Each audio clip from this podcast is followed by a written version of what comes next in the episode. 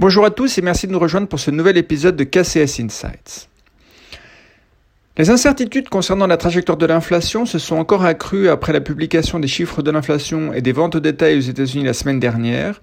Il n'a donc pas été surprenant de voir les rendements obligataires augmenter. Mais sur une note positive, les actions se sont avérées très résistantes, en particulier en Europe, même si nous constatons une certaine rotation en faveur des valeurs défensives. Dans le même temps, l'appréciation du dollar américain a, accentué la pression sur les actifs des pays émergents, tant sur les actions que sur le crédit souverain. Dans l'hebdomadaire aujourd'hui, nous expliquons pourquoi nous pensons qu'il y a un bruit important associé aux récentes publications aux États-Unis, en raison notamment des ajustements saisonniers, des, des remaniements des pondérations de l'IPC en janvier et d'autres effets liés à la météo aux États-Unis. Pourtant, le message global est que l'économie mondiale reste beaucoup trop résiliente au goût des banques centrales.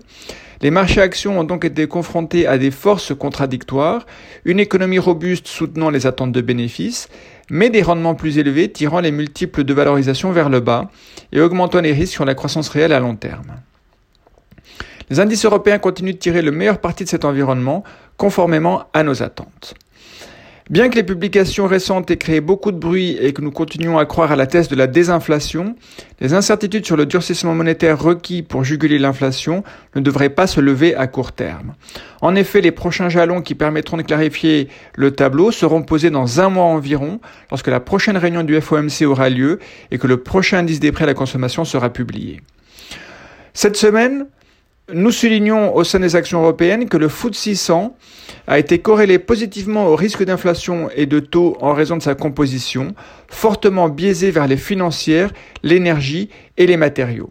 Le Royaume-Uni, suivi de l'Italie, sont nos zones géographiques préférées au sein des actions européennes. Aussi, cette semaine, au sein des actifs risqués cycliques en Europe, nous faisons un point sur les petites et moyennes capitalisations qui sont cycliques par nature et concluons qu'elles ont encore de la marge pour rattraper leur retard. Enfin, à suivre cette semaine du point de vue des publications économiques, nous aurons l'indice PMI préliminaire pour février dans les pays développés.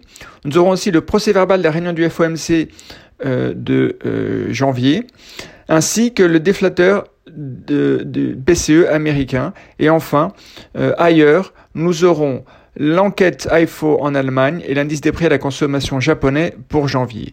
Merci de votre attention, je vous souhaite une très bonne journée.